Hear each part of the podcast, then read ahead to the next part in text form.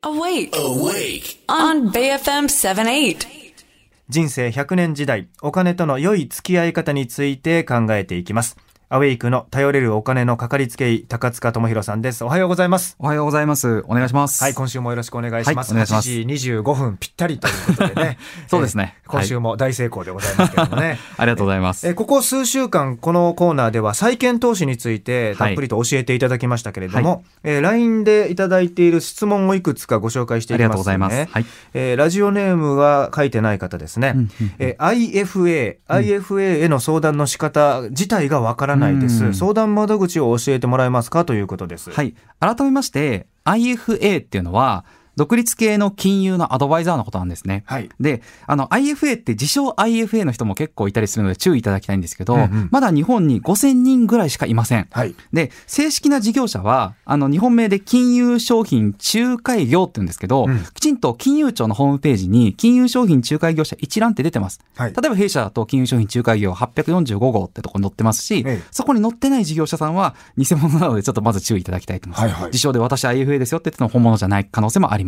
うんで、さらにこの IFA に相談したら、みんないいのかっていうと、それもまた違っていて、はい結構玉石混合の世界なんですね。うんうん。まあ、前回ぐらいの時に私あの投資の世界のライズアップみたいな、はい IFA ってあのアドバイザーがついて、うんあのマンツーマンで教えながらやってくれよと話したんですけど、ねパーソナルトレーナーみたいな感じで。そうなんです。はい。多分ライズアップだったらどこの店舗行っても、あの、メメソッドって一緒だと思うんですけど、はいはいあの、結構 IFA は IFA 事業者ごとにカラーも違って、うんメソッドは違います。うん例えば弊社、フィナンシャルクリエイトだったら、もう高塚メソッドなんですよ。うん私の結構カラーが強くて、うんファイナンシャルプランニングベースで、もう商品なんて手段、手段っていうかもうもう目的じゃなくて手段でしかないと。うん。そういった考え方でしかやってないので、うんもしあの、そういったところでもよろしければ、弊社のところ、フィナンシャルクリエイトのページから調べていただければ、もちろん IFA 相談できますし、はい証券会社さんにも結構 IFA のページ、楽天証券さんでもそうですけども、うんうん。用意されていて、うん。そこの中で IFA 事業者提携の一覧がここで、住所はここですよなんて載ってます。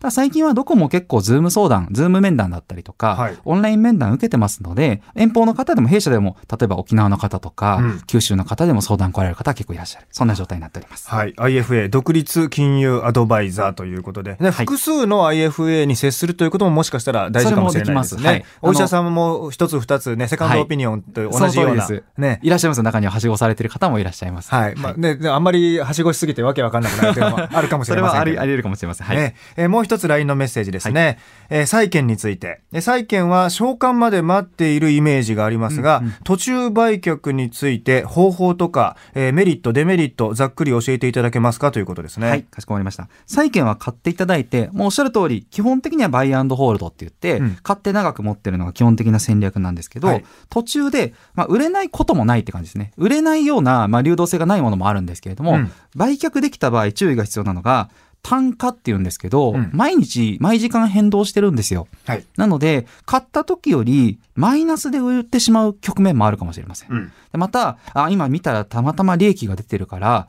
売ろうと思って売る方もいるかもしれないんですけど、それがなんかそのお金を使うから必要だから売るっていうんだったら全然ありだと思うんですけど、うん多分そうやって一回利益出てるからって売ったお金ってまた同じように債券買うと思うんですが、うん。債券って実はあの買う時にコスト、仲介手数料って取られるんですよ。うんうんなので、わざわざ仲介手数料を乗っけて買ったものをうん、例えば10年間持てるとするじゃないですか。10年の間の3年目に売って、利益出てるって売ってしまって、また買い直したら、10年、い10年に最初の1回だけしか手数料かからなくて済んだものを、うん3年目にもう1回手数料払って買い直すことになっちゃうんで、うん結果損するんですね。はい。で、良くない証券会社の方とか IFA の方だと下手したら、いや、この債券もこっちに乗り換えましょうとか、うんうん提案されると、まあ、うん僕らは手数料何回もガポガポ入りますけども、うんお客さんにとっては本当に良くない。うんなので債券は基本的には途中で売ることは特に個人投資家は考えない方がいいと思います。はい。まあ、教えていただいた通りね、債券というのは、売買の回数が非常に少ないはい商品ではあるので、はいあの、金融業の方々からすると、あんまり進めないことが多いかもしれないと。はい手数料収入をもらえる機会が少ないからね。えそれでも債券を、じゃあ乗り換えましょうとか、え買い替えましょうなんて言われるのは、もしかしたら、そうですね。あとは、その自分から、例えば今だと、まあ、うん。ドル建ての債券なんか買ってると円安に触れてるから、うん。これめちゃくちゃ利益出てるから、一回売ろうかななんて言って相談すると、うん。まあいいんじゃないですかってうん。いう人もいるかもしれないので、もう本当に気をつけた方がいいですね。またそれ、投資し直すともう一回コストかかるんで、はい。で、せっかくだったら期間長いの持ってる方がいいかなというふうに思います。まあ、債券という商品の特性を考えると、あんまり売り買いをね、頻繁にするもんじゃないということですね。そうです。また、買う時も同じことが言えて、うん債券って期間が5年のものも、10年のものも、うん15年、いろんな年、あの年数のものを売ってるんですね。うんうんで、その期間、資金拘束されちゃうので、うんそれを長、あんまり長すぎるのも注意が必要なんですけども、使わないんであれば、なるべく長めのものを買った方がうん、かかる手数料は一緒だったりもするので、うんまあこれ証券会社ごとにも違うんですけれども、長いものを持った方が自分にとっては有利だと。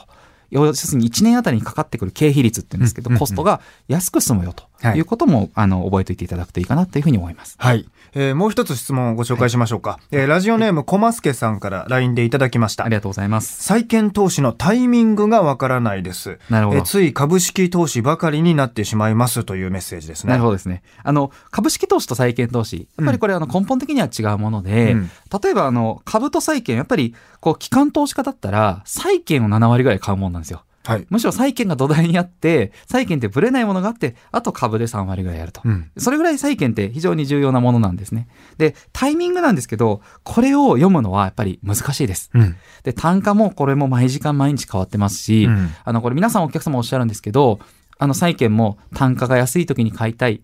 例えば、満期で100で返ってくるものが、99で売ってる日もあれば、98で買って100返しの日もあるんですよ。うん。95の日もあるし、105の日もあるんですよ。うん。なので、なるべく皆さん、アンダーパーって言うんですけど、100を切ってる。まあ、パーってゴルフでも言うじゃないですか。はいはいそれを100を切って、100で返ってくると、要するに増える。95で買って、100で返ってきて、さらに利息ももらえるみたいなうん状態最高なんですけど、うん皆さんアンダーパーで買いたいとおっしゃるんですけど、なかなかまあそれは言っててもしょうがなくて、待ってる間に結局保有してから利息もらえる期間は減ってしまうので、うんいいものがあって格付けがまあ自分でリスクもコントロールできる範囲であれば、うん早めに持っていただく、うんそして長く持っておくっていうのが基本的な戦略で十分かと思います。で債券はパーで買えれば十分だという話を聞いたことあるんですけど。あ、そうですね。オーバーパーで全然買っていただいてもいいと思います。のあそうですかオーバーパー、要するに単価という部分で、うんそこ損とかあるんですよ。これキャピタルゲイン、キャピタルロスって言うんですけど、うん単価で、例えば105で買って100で返ってくるって損しますよね。うん。でも、例えば利息が10%ついてたらどうですかと。で10年あったら、例えば単純計算10%が10年だったら100%利息で増えるじゃないですか。はい。だから最初に5%損しても100%増えるから、うんまあ差し引き95%増えるんですかね。うん。こういうふうに、結局単価っていう要素と、あの利息っていう表面利息なんですけど、表面利率って要素、これ混ぜたのを最終売り回りって言うんですけど、はい。く。これガッチャンコして考えていくことがすごい大事で。うん。なんで、決して単価が高いから良くないっていうわけでもないし、単価が安いからじゃあ飛びついて買っても、その分利回り低くなってたらあまり意味がないかもしれないので、はい結局合わせた最終利回りを見ていただきたいかなと思います。はい、えーそういった情報を詳しく的確に IFA の方が教えてくださると。そうですね。えーそこで、えーい、い IFA に出会えるかどうかっていうそれのも大切ですは結構、はい。あの、弊社の中でももちろん IFA ごとにも少しカラーが、私結構メソッドはもうこうやってやるんだよとか教育をしてるつもりですけど、うん。気に入らない人がいたら変更全然してもらって構わないですよっていうこうお話してるぐらいなので、うん。カラーは結構あります。まあ合う合わないもありますので、はい。自分に合う IFA 見つけて、はい。長い付き合いになると思いますので、はい。うまくやっていただくといいかなというふうには思ってます。フィナンシャルクリエイトの場合は、はい高塚出てこいって言ったら出てきてくれるなるべく出てきます。結構あの、ご挨拶はするように。あの会社によく来ていただく方とかだと、まはいあできる限りはい顔を出すようにはしてます。はい。はい。えー債券のおさらいをいただきました。債券投資について、まあ、過去にもお話がたくさんあります。アウェイクのポッドキャスト聞いていただいたり、高塚さんの YouTube、えーお金の教育チャンネル、こちらも聞き直してみてください。えー投資や保険の疑問、質問なども受け付けています。えーアウェイクの頼れるお金のかかりつけ医、フィナンシャルクリエイト代表取締役、高塚智博さんでした。今日もありがとうございましたあ。りがとうございました。また来週お願いします。はい、お願いします。